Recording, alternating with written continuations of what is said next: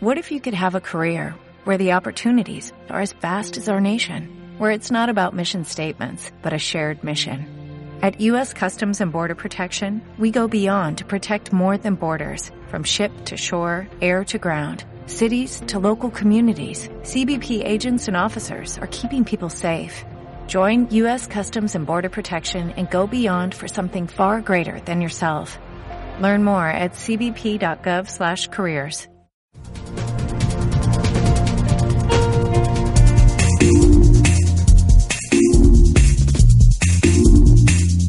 Estamos hoy haciendo un, algo un poco especial. Es una especie de equilibrio o malabarismo de doble salto mortal porque eh, el proyecto por una red más segura está celebrando sus jornadas en Madrid y dentro de la jornada nosotros eh, estamos colaborando con esta cibermesa de seguridad internacional donde eh, contamos con la presencia de expertos de, cinco, cinco, puntos geográficos diferentes y dentro de, de España pues a, a la vez de tres puntos geográficos diferentes. O sea, es un poco el, triple salto mortal, pero en Internet. Los que estáis en la sala de Madrid habéis visto un poquito de la, trastienda de Hanautón. Los que estáis fuera de Madrid y estáis disfrutando de este directo y de los contenidos que, que por una red más segura han decidido ofrecer a todos, pues vais a acompañarnos los próximos 45 minutos y como tenemos muy poquito tiempo, yo invito a hacer dos cosas. Una, o mejor dicho, primero pediros disculpas por no explicar eh, con de todo detalle la biografía de nuestros expertos invitados, porque realmente es muy extensa, son muy grandes profesionales y cada uno de ellos merecería por sí mismo un espacio propio. Entonces, os invitamos a mirar en la descripción de este vídeo o de este audio eh, sus perfiles, donde escriben, donde publican su, su información, sus conocimientos y seguirle, porque merece realmente la pena y normalmente vais a encontrar muy buenos contenidos y con un lenguaje muy ácido. Y como es costumbre en Hanautón, vamos a, voy a cederle la palabra a mi compañera Yolanda Corral para que haga las debidas presentaciones, inicie el debate y bueno. Eh, ah, una cosita más. Hanautón es un poquito complicado de, buscar o de escribir. Eh, ¿Probáis? A poner canal divulgativo en cualquier buscador y seguro que estamos por ahí arriba y cada mes hay una especial de seguridad. Y dado el público que nos está acompañando esta tarde, creo que os va a interesar descubrir un buen número de vídeos que hay Así que muy buenas tardes porque estamos en España, Yolanda, y si nos hace los honores, Hola, buenas tardes, Antonio. Bueno, pues hoy especialmente emocionados por estar aquí compartiendo en las jornadas de Por una red más segura. Bueno, desde aquí a la organización nos damos las gracias por haber contado con nosotros por organizar esta, esta cibermesa y mm, colarnos en vuestras jornadas, eh, pues juntando una serie de, expertos que gracias a, las bondades que tiene la tecnología nos permiten conocer pues eh, cómo está eh, el asunto de la seguridad, del Internet seguro, de romper esas brechas digitales en diferentes países y para ello contamos esta, esta tarde pues con unos expertos en, como ha dicho bien mi compañero, que podéis ver los perfiles, con unos expertos en seguridad bastante reconocidos en todo, en todo el mundo. Y desde luego quiero dar las gracias tanto a Gabriel Vergel, con el que conectamos desde Chile, como a José Moruno, con el que conectamos desde Bolivia, a Marcelo Rivero, que conectamos desde Miami, y a Roberto Laya, que conectamos desde Ecuador. Qué decir que el resto estamos aquí en España, cada uno en una, en una punta, y desde la organización de Por una red más segura nos acompañan tanto eh, Juan Antonio Como Ángel Pablo Avilés, Angelucho. Y bueno, pues eh, como vamos con el tiempo así, así, pero siempre, y es el puntito, están las redes abiertas. Si queréis eh, alguna pregunta o comentarios, comentar la charla, dar a conocer que se está haciendo en directo, que luego se va grabando para difundir. ¿Por qué? Porque es necesario Internet seguro por el mundo y poner un poquito de nuestra parte es difundir en seguridad y todas estas iniciativas. Así es que hay un hashtag de la organización que es el símbolo de almohadilla, el símbolo X un número uno por una red más segura, ¿vale? O también utilizar el nuestro eh, Hangouton. Así podremos ver todos los comentarios que realizáis. Y sin más dilaciones, pues vamos a dar paso ya a los verdaderos protagonistas de esta cibermesa. Y vamos a utilizar, eh, también es bastante típico que es lo que, lo que solemos hacer aquí, es el orden de ventanitas que nos presta Google por el orden alfabético. Con lo cual vamos a empezar con Gabriel Vergel por conocer un poquito, allí el que conecta desde Chile, pues si la mesa redonda se llama eh, Internet seguro por el mundo, que nos hables un poquito de cómo es la situación allí en Chile, si se hacen iniciativas para difundir, si la gente está concienciada. Así es que, Gabriel, adelante. Hola, muchas gracias. Lo primero, agradecer a la organización. Es para mí un honor participar con estos grandes profesionales, así que feliz. Respecto a Internet seguro, en Chile en realidad han habido iniciativas de parte del gobierno, en conjunto con un ISP muy grande, con la Policía de Investigaciones, yo soy parte de dos capítulos también de seguridad en Chile, ISA y ISC2, y también hemos hecho iniciativas propias. Y la verdad es que yo creo que esto se mueve más por iniciativa propia de los mismos profesionales, es decir, la iniciativa que existe del gobierno ha ido decayendo un poco y hoy en día yo diría que somos básicamente los profesionales que trabajamos en seguridad los que estamos haciendo charlas en colegios, en universidades, en conferencias, para la gente común, de cuáles son los riesgos que hay en Internet y ese tipo de cosas. Eso es lo importante, la gente común es que todos somos usuarios de Internet, a todos nos interesa que estas charlas de seguridad, esta difusión de seguridad no es para los que sois expertos en seguridad, que domináis estos temas y que estáis día a día investigando, sino para llegar a todo el mundo.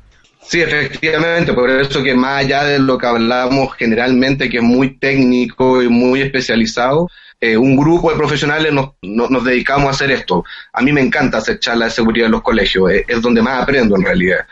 Aunque mis amigos se enojen, es donde más aprendo en realidad en los colegios. Los niños están súper avanzados, me han hecho preguntas en los colegios que no he sabido responder, versus universidades, por ejemplo, o conferencias. Por ejemplo, ponnos un ejemplo.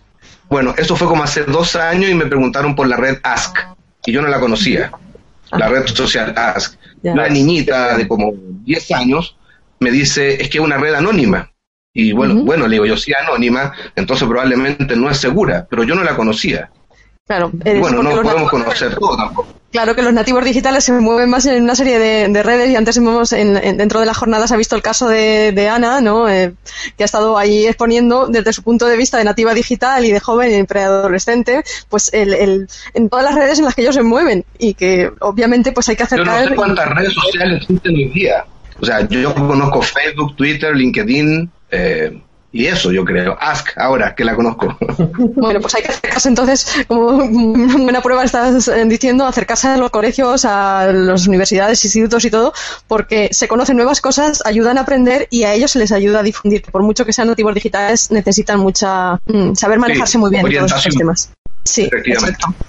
Bueno, pues vamos a dar paso en este momento a José Moruno, que con él conectamos desde Bolivia, para que nos hable un poquito, pues igual que ha hecho Gabriel, de cómo está la situación allí, cómo va esa difusión de seguridad, iniciativas. Bueno, como están acá en Bolivia, como tal, así eventos del gobierno que haya estado eh, metiendo leña, como se dice, no, no tengo yo conocimiento de alguno. Lo único que se puede decir como eventos de concientización y demás son lo que es conocido como el Hack Meeting que se realiza desde hace tres años y cada año se intenta de, dar a conocer.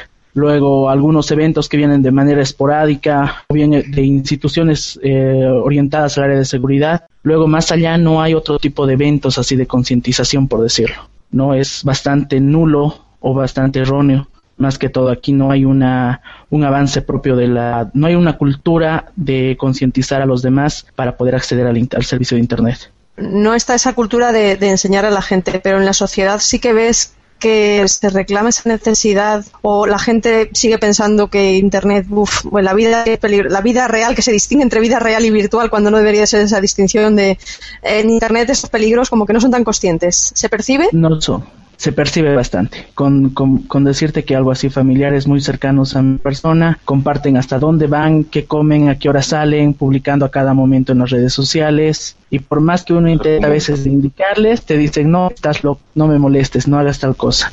Tenemos la costumbre de compartir todo lo que hacemos de un día y ahí se crean muchas vulnerabilidades porque conocen demasiado de nosotros como para, ¿no? Se arriesga demasiado exponiendo en las redes sociales tanto de, nuestras vidas. Bueno, pues eh, a ver, voy a dar paso en estos momentos ahora a Marcelo Rivero para que también nos habla, nos hable él desde Miami, cuál es la perspectiva, qué, cómo es la situación allí, qué iniciativas están haciendo.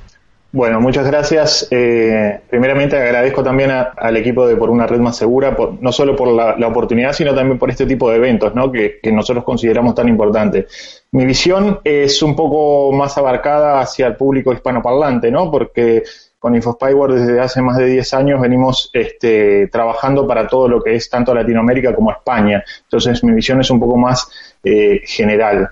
Yo creo que estamos en un mundo que pasamos de conectarnos a Internet a vivir prácticamente en Internet, ¿verdad? Con el móvil, con la cantidad de equipos que ya hay en los hogares y demás, ya no nos tenemos que conectar a Internet, sino que estamos prácticamente todo el día. Y la gente muchas veces no es consciente de todos los peligros que, que, que a su vez rodean la red. Si bien no, yo me dedico más al tema de, malware y, o sea, los virus informáticos de antes y demás, eh, la verdad que después de la charla de Blanca que tuve la oportunidad de ver por streaming, eh, como padre quedé un poquito como, como choqueado y como que la parte de malware y todo lo demás dice, bueno, eh, bueno, me agarró un troyano bancario y, y me vació la cuenta, sí, es importante, me va a afectar, pero, o sea, cuando veo ese otro tipo de charlas sobre los jóvenes, además decís, o sea, hay otros peligros realmente que requieren una mayor eh, concientización de la gente, que donde tenemos que todavía apuntar y hacer mucho más énfasis, porque me parece que si bien los jóvenes, como se los considera nativos digitales, nacen con esa tecnología, como justamente parte de ser jóvenes, es que no le tienen miedo a los peligros que puedan haber. ¿verdad? Y a veces eh, los padres tampoco conocen ni incluso, como, como bien decía el compañero Gabriel, eh, uno no puede estar al tanto ni siquiera de todas las redes sociales que hay porque todos los días van saliendo nuevas. La que nosotros creemos que es la más famosa, por ejemplo, por decir un caso, Facebook, ya los jóvenes ya no entran en Facebook porque tienen a su madre, a su padre, a su tío que los sigue, entonces no quieren verse eh, eh, expuestos lo que publican, entonces ya se mueven a otras redes, mañana sale otra nueva, se empieza a ser conocida, se empieza a ser popular y, y, ya se pasan esa otra también. Entonces a uno como padre me parece que también es muy difícil, más allá que uno conozca de, lo, de, los, de los peligros que puede haber en la red, es muy difícil seguir el ritmo como para estar atrás de todo eso, ¿no? Entonces, este tipo de charlas, como, como los eventos que organiza por una red más segura, me parecen realmente muy interesantes para que se pueda debatir todo eso y generar más concientización en el ciudadano. Hay iniciativas, Marcelo, por allí en el, a nivel, o que tú conozcas, ya, ya, has dicho, te mueves más en el mundo de, pues eso, de los troyanos, del malware, de todo, pero hay iniciativas que tú sepas en los colegios eh, para concienciar a esos jóvenes, eh, asociaciones o cosas. Eh, sí, existen algunas, pero no muchas, no las que debería haber. Este, yo lo que veo más es, por ejemplo, bueno, eh, sigo mucho en España. En España, como van a saber, mañana van a tener una mesa de, de, de todas las conferencias este, muchas a nivel técnico y otras a nivel ciudadano, que si bien son pocas, por suerte las hay. Eh, creo que debería haber incluso más todavía a nivel ciudadano que a nivel técnico, pero bueno, se da un poco así. España creo que es uno de los países que tiene más eh, énfasis en la concienciación en base a la creación de eventos. Después sigo varios en varios países, hay muchos eventos que ya son muy conocidos, que llevan algunos años eh, como en Argentina la Ecopar y por decir alguna, bueno, en Chile está la, la 8.8, que, que, también son un poquito más técnicas, ¿no? O sea, la, lo que es la concientización a, a, base del ciudadano se da un poco más directamente específica en colegios y demás sin tanto eh, visión de público en general, como estaría bueno que también se haga, ¿verdad? O sea, que no sean solamente enfocadas en ese colegio y que quede resumido solo a esas personitas que fueron, mm. sino que se pueda transmitir, por ejemplo, como un canalón y etcétera.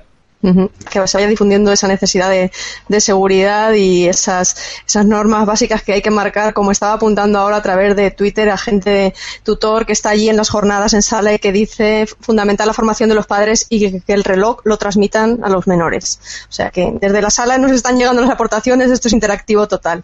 Bueno, voy a dar paso en estos momentos a Roberto Olaya, con él eh, eh, conectamos en Ecuador y es por saber un poco, pues igual que con el resto de los compañeros, un poco cómo está la situación allí ¿Existen iniciativas? ¿No existen? ¿Hay concienciación de esta necesidad de formar en seguridad? Bueno, hola, hola a todos. Muchas gracias por la, por la invitación. Felicitarlos a los organizadores por una red más segura. Es, son eventos bastante importantes a nivel mundial. Muchas veces estamos enfocados en la parte técnica y nos olvidamos de los más pequeños o de nuestros familiares que no manejan el tema técnico ¿no? y necesitan tener conceptos e iniciativas sobre cómo protegerse en la red. Eh, bueno, en Ecuador eh, estamos comenzando a tener eventos tanto a nivel técnico como a nivel eh, social o empresarial. Actualmente hay una iniciativa que se llama un Crypto Party, ¿sí? Eh, que lo organiza Seguridad Blanca, donde se está yendo a universidades, a colegios, y se está hablando un poco de seguridad en las redes, anonimación. En la parte de los colegios ya se está comenzando a dar o inculcando dentro de las materias de informática un poco de, seguridad, un poco de cómo proteger las redes.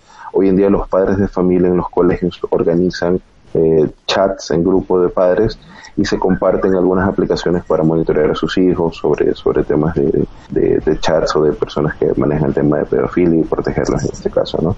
A nivel de gobierno, eh, acá en Ecuador se está comenzando a colocar zonas wifi gratuitas, pero a nivel de ciudades y con ello los municipios de cada ciudad están comenzando a dar charlas sobre cómo proteger tu información, cómo proteger tu navegación. Aunque es bastante difícil porque hoy en día, y como decía Marcelo, eh, en todos lados estamos conectados, y todos los dispositivos, un teléfono, un computador, eh, hoy en día hasta los, las refrigeradoras te puedes conectar a internet y saber eh, qué es lo que estás almorzando o qué es lo que necesitas comer. Y hoy el internet ya no les, ya no te interesa saber qué, qué, qué es lo que tú navegas, ¿no? sino qué es lo que piensas, qué es lo que luego vas a hacer, cuál es tu, tu, tu modus operandi para que los ciberdelincuentes pues puedan actuar tanto en estafas o hasta ciertos puntos como secuestros, que ya se han dado acá en Ecuador, ¿no? Ha habido temas eh, por desconocimiento de las personas, eh, publican toda su información, sus rutas, dónde van, dónde cenan, dónde almuerzan, dónde viven, y han habido secuestros, han habido hasta asesinatos,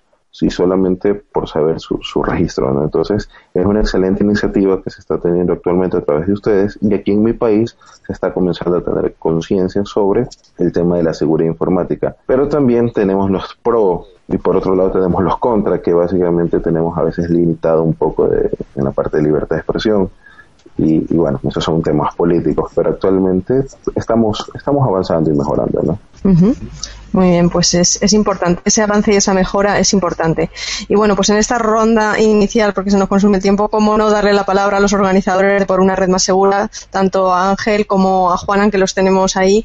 Porque claro, estamos hablando Internet seguro en el mundo. Hemos visto el panorama de los invitados que tenemos aquí, pero bueno, en estas jornadas que estamos viviendo, cómo está en España, poner la visión, porque nos están viendo de otros países, o sea, que aportarla como organizadores de estas jornadas tendréis algo que, decir de, cómo se mueve aquí en, España. Buenas tardes o buenas noches o buenos días a todos y gracias por, por venir hasta Madrid a todos. Gracias por estar en Poner Más Segura.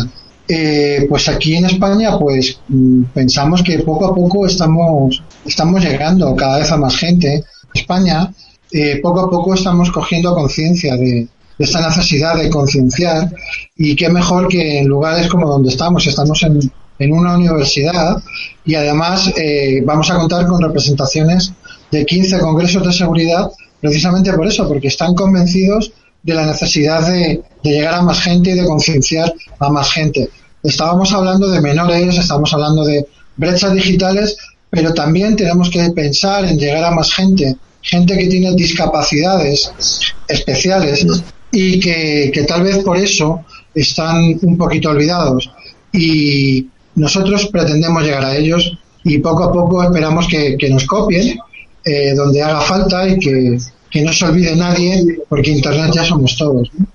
Y además que sí, Internet ya somos todos. Como decía Ángel, llevamos muchos años ya en el mundo de la seguridad aquí en España cada vez esto está yendo a mucho más. Eh, empezamos con pocas conferencias de seguridad hace unos años. Mañana vamos a tener aquí a representantes de 14 conferencias, lo cual pues ya es un número bastante impactante que refleja pues lo que tenemos en la sociedad y, cómo está creciendo poco a poco el interés a nivel mundial. Eh, seguramente mucha parte de la culpa la tienen los medios, que cada vez están hablando más, también pues todas las ocurrencias y sucesos que está habiendo pues, hoy en día, atentados terroristas, mucha presencia en Internet, tema de bullying, tema, bueno, distintos temas que se están tratando a lo largo de las jornadas y que pues se está viendo y se está reflejando cómo está impulsando a nivel de seguridad.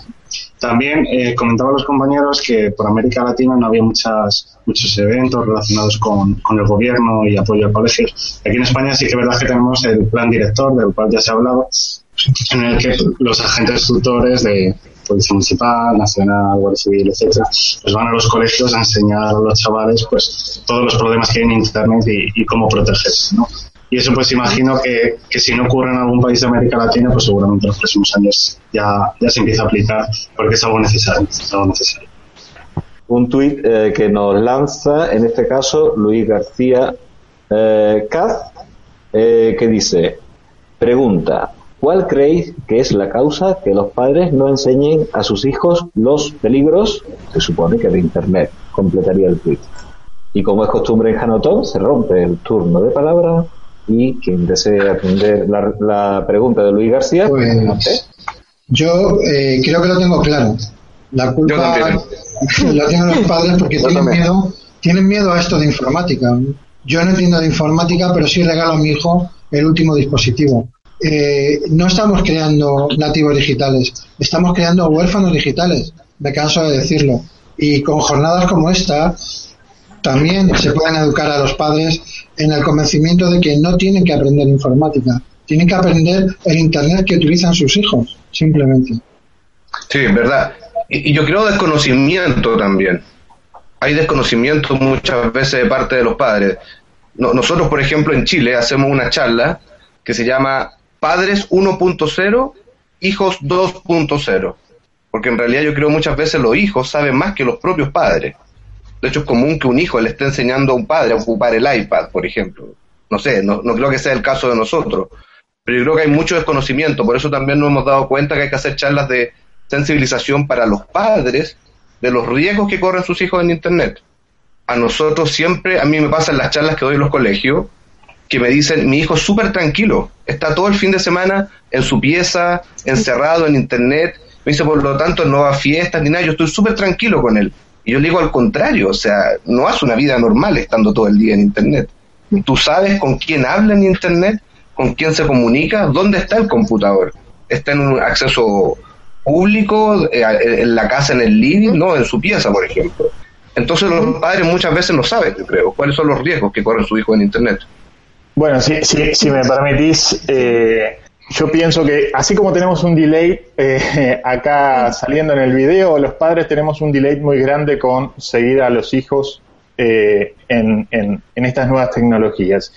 Eh, primero, por un lado, como decía hoy, eh, ellos nacen con la tecnología, pero como parte justamente de los niños, de ser niño, eh, no le tienen miedo porque no conocen los peligros que puede haber, ya sea en internet como pasa en, es feo la palabra, pero dicen, como se dice a veces, la vida real, ¿no? O sea, a, mí me criaron con el cuento de, de, que si en la escuela hay un señor repartiendo caramelos, no lo aceptes porque puede ser droga.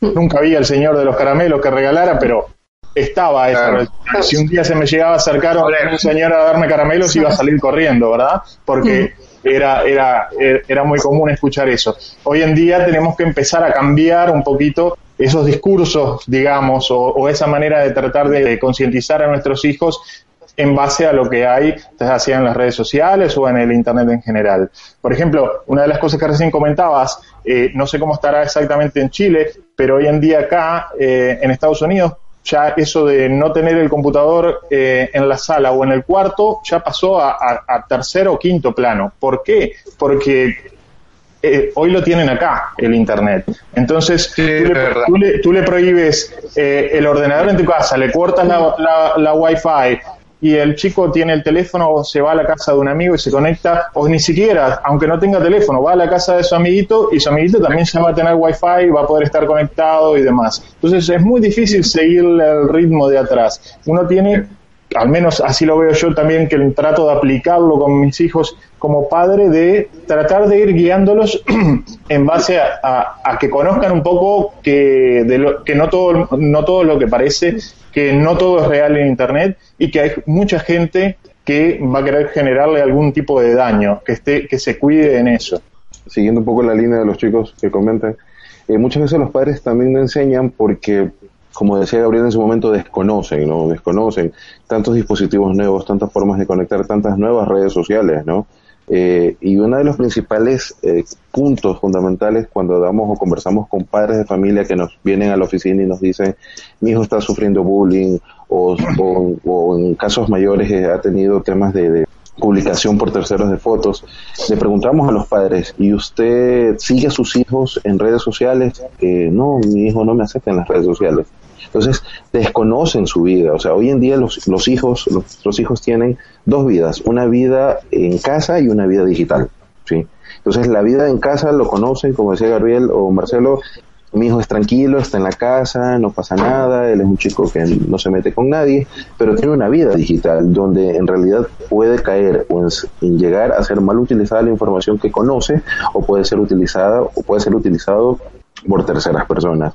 Y yo creo que más que los padres no enseñan a los hijos es por desconocimiento, ¿sí? desconocimiento de tecnología, por vergüenza en algunos casos, porque como desconocen de la información o de las nuevas tendencias, tienen vergüenza de decirle a sus hijos qué es lo que pasa, ¿no? Muchas veces pensamos que la vida digital de un hijo es muy distinta a la vida eh, del día a día, ¿no? Pero lo que no encontrabas en la calle con el caramelito de la droga lo vas a encontrar en en el Internet. Entonces, son puntos importantes, lo que es la vergüenza de parte de los padres de no saber manejar la tecnología y segundo, la falta de comunicación, porque no existe una comunicación. Tú no sabes cuál es la, la, vida de tu hijo en la parte digital, ¿no? no sabes cuántos amigos tiene. Nosotros siempre recomendamos que a los hijos nos sigan los padres de familia en Facebook. El tema es que los hijos no quieren que los padres los sigan. Entonces, claro, entonces lo que nosotros y, y, cuando lo empiezan a seguir, ahí es cuando sale otra red social y ya se muda a otra red social. Y así va pasando, al menos así es como lo veo en la parte de, la juventud, eh, digamos ya desde los 12, 13 años, un poco en adelante, ¿no? Creo que también un poco eh, el error a veces que cometemos eh, los, los, los, que llevamos la palabra de, la seguridad informática a la gente en general es que tenemos que eh, eh, seleccionar más, eh, empezar a seleccionar más en edades, ¿verdad? Que, o sea, que no es la misma recomendación para un chico de 8 años que la que vamos a tener con uno de 15, porque al de 8 años le podemos poner un control parental en el PC y que él no pueda acceder a determinados contenidos. El de 15 se lo va a saltar eh, más, más, rápido de lo que nosotros demoramos en instalarlo. Y no, llega a ser solo, sino que lo que hacen los, los, niños es directamente los chicos, aceptan al papá, pero lo pone a una lista de bloqueados. Y saben que eso es en un 2x3 que la mayor, mayoría de la gente hace. Yo lo he visto, lo he vivido con, mi, con mis primas, que son menores de edad. Me tienen en sus amigos, pero en un grupo filtrado, un, grupo bloqueado. Entonces, ¿qué es lo que debería de haber tanto los papás como los hermanos, tíos y demás? Darles más confianza y enseñarles lo bueno y lo malo y que ellos vean a tomar sus decisiones. No dejarles tampoco a libre albedrío, sino decirle, esto es bueno, esto es malo, velo tú, qué es lo que quieres hacer. No como mayormente nosotros nos educaban en este momento del dulce, de la galleta, sino decirle, mira, entras a internet, te pones a los siguientes puntos Tú decides si quieres a este grupo de amigos o no, enseñarles, incluso hasta filtrar su grupo de amistad. Los padres tampoco predicamos con el ejemplo, ¿no? Porque le decimos eso a nuestros hijos y después ponemos la foto de la fiesta borracho con unas cervezas en la mano o con una flor en la cabeza en el Facebook y entonces es difícil también porque las redes sociales nos invitan a esa inmediatez. Al pasó algo, voy y lo publico, pasó algo, voy y lo publico, porque si no lo publicas no y si no pones cosas así medias picantes como le dirían antes, no sos interesante. Entonces, eh, esas redes sociales nos están invitando un poco a ese juego que después nosotros queremos que nuestros hijos no lo hagan y que tengan cuidado. No, no vayas a poner una foto porque queda ahí para siempre. Y cuando miran el perfil nuestro, tenemos fotos de que realmente a veces eh, quisiéramos no haberlas puesto, ¿no? Claro, eso, que estás eh, contando es lo que sucede, Marcelo, pero porque mm, falta, estamos viendo eh, ya de base que falta una educación en ambas partes. Es decir, los padres falta una educación de saber qué pautas, qué reglas decir, porque les pilla de nuevas toda esta tecnología.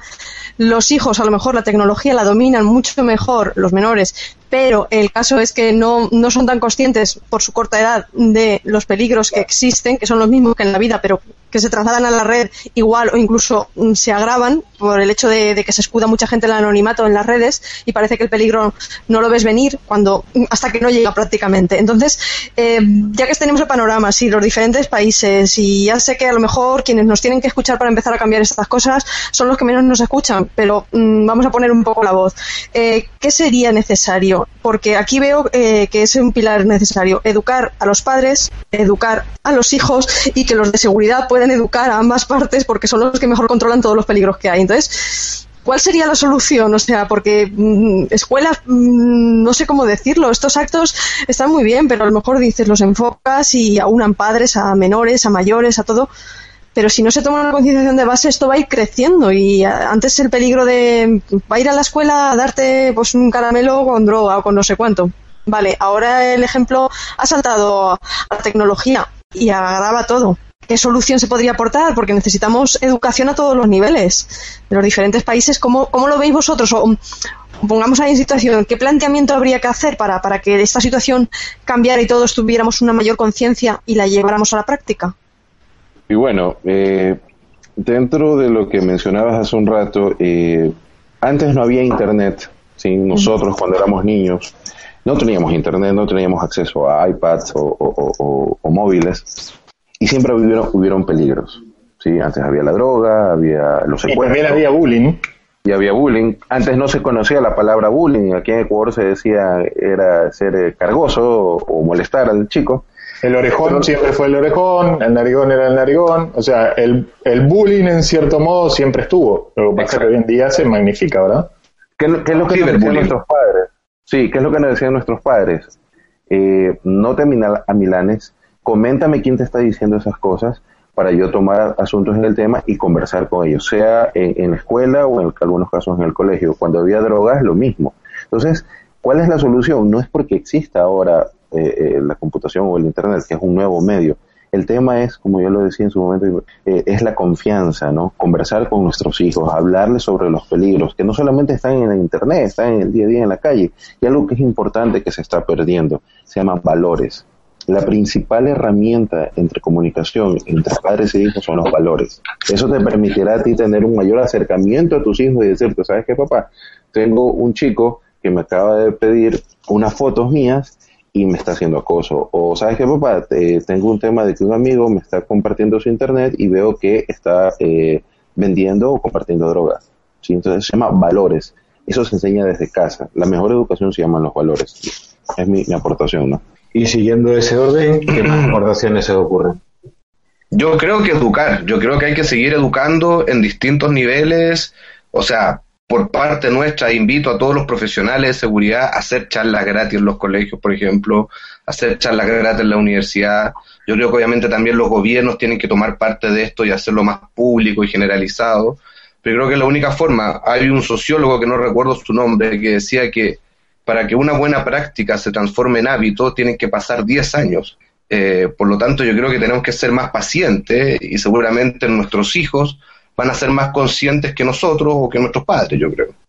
Sí, tal cual. Yo creo que, que, el tema arranca por la, educación, ¿verdad? La educación primaria, la educación de, nuestros hijos, no, de nuestros hijos más chicos. De hecho, eh, eh, yo lo veo acá con mi hijo directamente de que ya le enseñan qué es el ciberbullying desde el colegio, mm. o sea, ya lo tienen incorporado, ni siquiera, ni siquiera eh, profesionales de seguridad que van a dar charlas, sino que incorporado ya los propios maestros eh, en darlo dentro de, su temática de estudios, de ir comentándolo y demás, aparte que también a veces vienen este, gente de los, de los diferentes organismos a dar alguna charla o hablar un poco más extenso del tema o dar ejemplos. Eh, para, que para que se sientan más identificados. Sobre todo con una frase que, que me gusta mucho, que es la de no hagas lo que no te gustaría que te hagan. ¿Verdad? Que me parece que es muy importante para que los niños eh, recalcárselo, recalcárselo, eh, porque es para la vida en general, ¿verdad? O sea, no le hagas al otro lo que no te gustaría que a vos te hagan y si alguien se lo está haciendo, eh, denúncialo, coméntalo, si no te sentís confianza con tus padres, háblalo con tu profesor, eh, bueno, que busquen la manera de, de también de de levantar un poco la voz y de no quedar callados, que después los padres nos encontramos con un problema cuando ya el problema está muy avanzado, ¿verdad? Y es muy difícil poder, este, poder remediarlo. Bueno, estamos ya eh, agotando prácticamente el tiempo que teníamos previsto en el programa de Por una red más segura. a mí me gustaría que, pediros una última pincelada cada uno de vosotros. Por repetir el orden inicial sería pues Gabriel, después José, Marcelo y, y, de todo lo que hemos hablado, ¿qué destacaríais? Al menos una idea que quedara muy grabada y que no debiéramos olvidar en ningún momento. Y por último, quiero hacer un pequeño traco, Angelucho, pero eso me lo guardo hasta el final. Eh, ya sabes, los abuelillos somos así, Angelucho. A ver, Gabriel, ¿con qué te quedarías de, especial? De lo, de, que, lo, de lo que hemos conversado esta tarde. En general, educar, yo creo, darle confianza a nuestros hijos eh, en mi caso familiar, por ejemplo, para que obviamente nos cuenten cuáles son sus experiencias en Internet, ese tipo de cosas. Yo creo que prohibir no, sino que educar y tratar de comportarnos de la misma manera como nos comportamos en la vida real en digital, que eso cuesta mucho en realidad. Lo que uno no hace en la vida real lo hace en la digital y yo no sé por qué. Yo no, pero lo veo mucho. Eso en particular. Pues me parece muy buen apunte y, y, desde luego yo lo suscribo. A ver, José, ¿tú qué, deseas remarcar para como cierre de, de esta emisión? Bueno, lo principal llegaría a ser, como indicó Gabriel, dar los valores, la confianza y algún punto muy claro, dar el ejemplo primero. Antes de forzar a otra persona que dé el ejemplo, nosotros dar el ejemplo. Tanto como el área de seguridad, como hermanos, como padres, en el caso de, de, de unos, dar ese ejemplo. Es decir, evitar hacer comentarios de tal cosa y demostrarlo. No, y no haciendo como se indicó hace un momento que las redes sociales nos incitan a publicar y demás, evitar y dar el ejemplo para que los, los próximos lo puedan visualizar. Pues me parece un gran consejo, predicar con el ejemplo. Pues sin duda me, me, me, lo, me lo, quedo también, ¿eh? Ma Marcelo, es tu turno. ¿Qué, ¿Qué, desearías remarcar? Bueno, yo diría concientización, educación y, y una frase de, de, del, del, gran Chema Alonso que, que me encanta, eh, que cita tal cual, que es en el, en el Internet hay lobos y corderos. Si no sos lobo, te va a tocar ser cordero. Oye, esa no me la conocía, pero me la apunto, ¿eh? Me, me gusta, porque aquí no... No es mía, no es mía, es de Chema, es de Chema, pero me encanta, me encanta esa frase porque es, es literalmente tal cual. Si no sos lobo, te va a tocar ser cordero. Bueno, intentaremos ser... Bueno, no, no hay forma, o eres lobo o eres cordero. Más vale ser lobo bueno, que no muerda, antes que cordero que, que termines, pues eso, en la tripa del lobo. Roberto, eh, tu frase o tu idea. Sí, bueno, mira, al final de cuentas la prohibición nunca va a ser una solución. La solución es la educación, como lo dije, la educación en valores. Mm. ¿sí? Prohibir lo que no haces en la vida real, como decía eh, Gabriel, lo vas a hacer en la vida digital.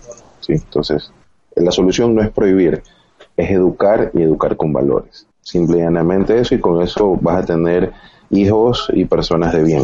Lo demás, pues, es día a día sin duda ya tenemos un auténtico póker de buenos consejos. ¿eh? Y ahora vamos a intentar el repóker. Bueno, o, quizás algo más porque está Juan Antonio y, y Angelucho compartiendo pantalla y, y, a los dos. Y el, el, atraco el atraco va por ti, Angelucho. Y ahora Juan Antonio que, que aporte lo que él estima oportuno. Esto de por una red más segura, los derechos los tenéis ya registrados, no están registrados, ¿cómo va la cosa? Explícanoslo, anda.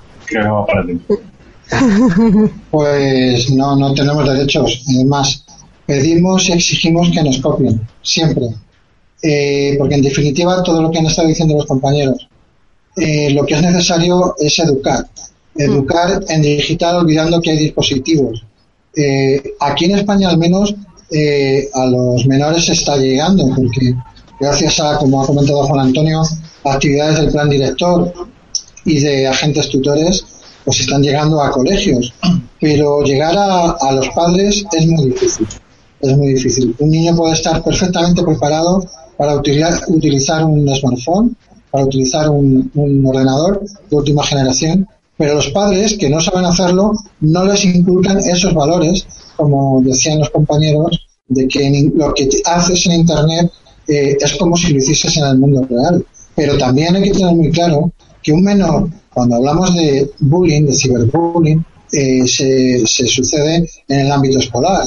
Y el menor se convierte no solamente en víctima, se convierte también en autor. Y eso a veces nos olvidamos.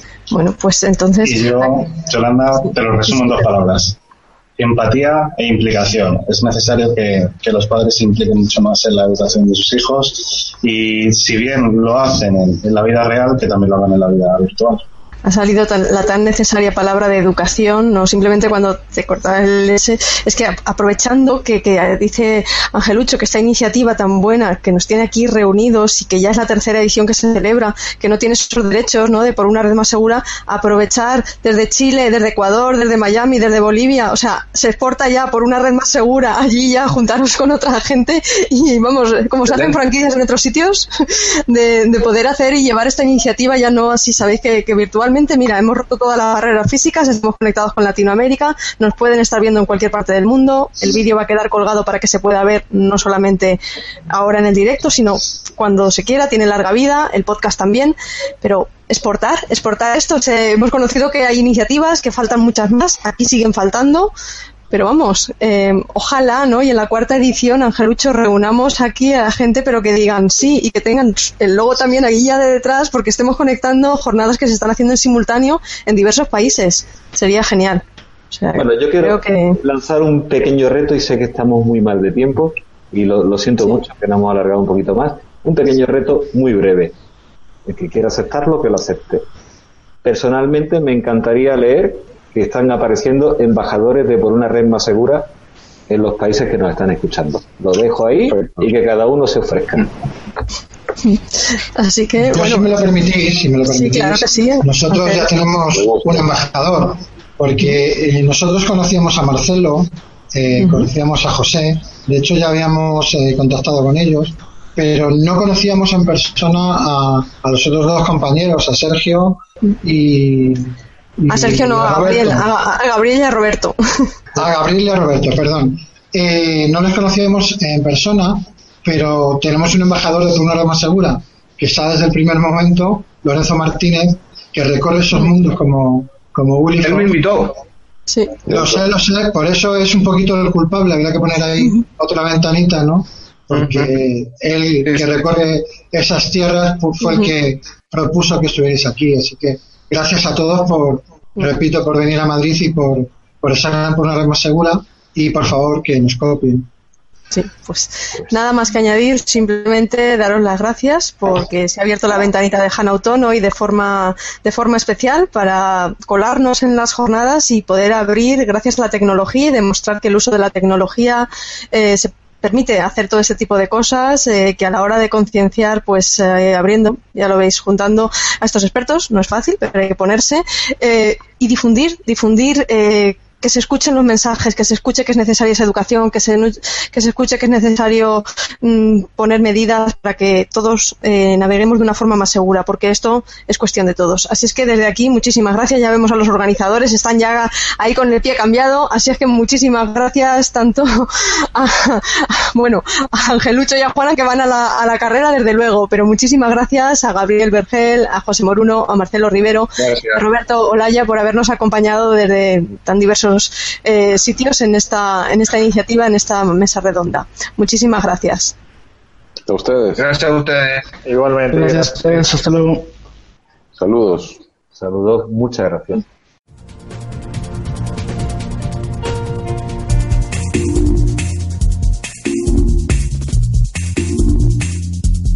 ¿Te preocupas por tu familia? Entonces, ¿por qué darles solo huevos ordinarios cuando pueden disfrutar de lo mejor? Eggland's Best, los únicos huevos con ese delicioso sabor fresco de granja, además de la mejor nutrición, como 6 veces más vitamina D, 10 veces más vitamina E y 25% menos de grasa saturada que los huevos regulares, además de muchos otros nutrientes importantes. Así que, dales los mejores huevos. Eggland's Best, mejor sabor, mejor nutrición, mejores huevos.